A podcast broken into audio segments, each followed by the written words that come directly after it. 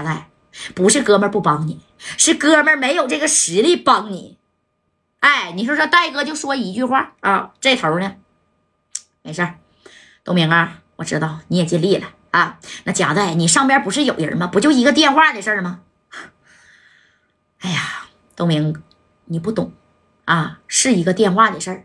但是啊，小勇哥啊，半个月之前就告诉我他出国了，明白吗？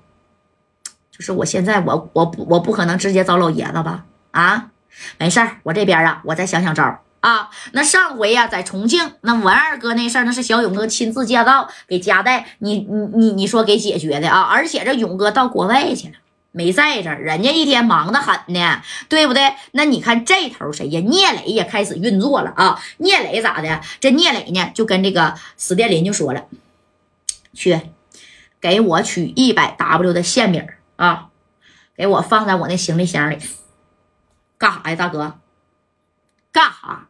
送礼给谁呀？一百 W 的线饼啊！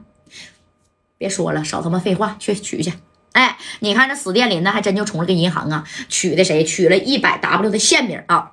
那有人问了，那这这他已经是占上风了，他拿一百 W 的线名，那聂磊要把这名给谁呢？你看，紧接着史殿林开着车拉着聂磊呢，就来到哪儿啊？啊，拉到这个分公司的啊，这个老于，哎。知道吧？哎，六六扇门嘛，分公司。老于到这老于的家里了。到老于家里之后呢，那你看他是拉个皮箱来的啊。叮咚，这一按门哎，是老于的爱人呢。你看这开开的门啊。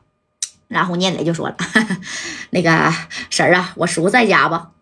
老于呀，小磊来了。哎，这老于一听聂磊来了，你看这聂磊那是带带一个这么大的箱子啊，那家伙拎箱子来的。这老于当时。怎么到这儿来了？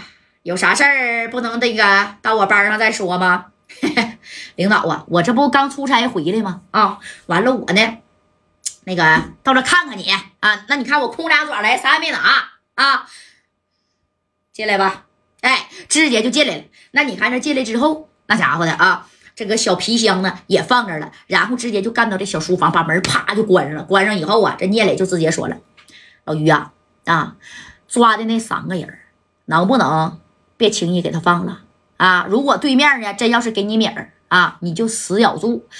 嗯，你你看啊，那个这事儿吧，属实啊，跟我这个叶星啊啊，那夜场呢也是有很大的关系的啊。那你看我今天来，啪的一下子就把啥呀？哎，就把这个东西给老于就放在跟前了啊。这一个大皮箱啊，紧接着咔这一拉，你看砰这一打盖哎呀！啥呀，哈哈哈小磊呀，你这就见外了吧？啊，你说我老于能收你这玩意儿吗？啊，我在这个位置，我做多少年了？我要是老收这个东西，我能做到今天吗？啊，哎，那你看那聂磊就说：是是是是是是。哎呀，那你看啊，我呢比较匆忙。也没准备的太多啊，我就合计呀，就小冰糖这事儿，你说这以以后要是传出去，哎呀，就是说是我的啊，我手下的人你说我手下的这个小小姐姐、小小妹妹你说是在这个夜场推销小冰糖，那我那厂子以后还能有人愿意去吗？对不对？所以这个事儿啊，我觉得啊，那还是对面的就那几个小子啊带来的冰糖，就上我这里边来砸场子的。那你看对不对，老于？对不对？对不对啊？咔咔就给他往过推呀！你看这老于啊，哎，我觉得一事情也应该是这样的啊。我觉得呀，他们这几个小子那就是呀，来砸你场子的啊。那个小磊呀，这事儿你放心啊。那我必须呢得秉这个公处理这个这个事儿啊。这你放心，来的这几个小子呀，那。哎呀，我看看那冰糖啊，到底有多少啊？而且我处置完他们几个之后，我必须得让他们见报啊！哎呀，是，属实是这几个小子拿的小冰糖。一会儿啊，我就给下边啊，我打个电话啊。那你看你整这玩意多余了，你拿回去吧，那拿回去吧。我这不不太喜欢这个东西，那以后啊落把柄啊，那我不能要。哎，你看，说的给这谁呀？给聂磊还推回去呢啊！这聂磊当时那个，那个啥，那个老于啊，那个这个东西啊，那我就先搁这了啊，是不是？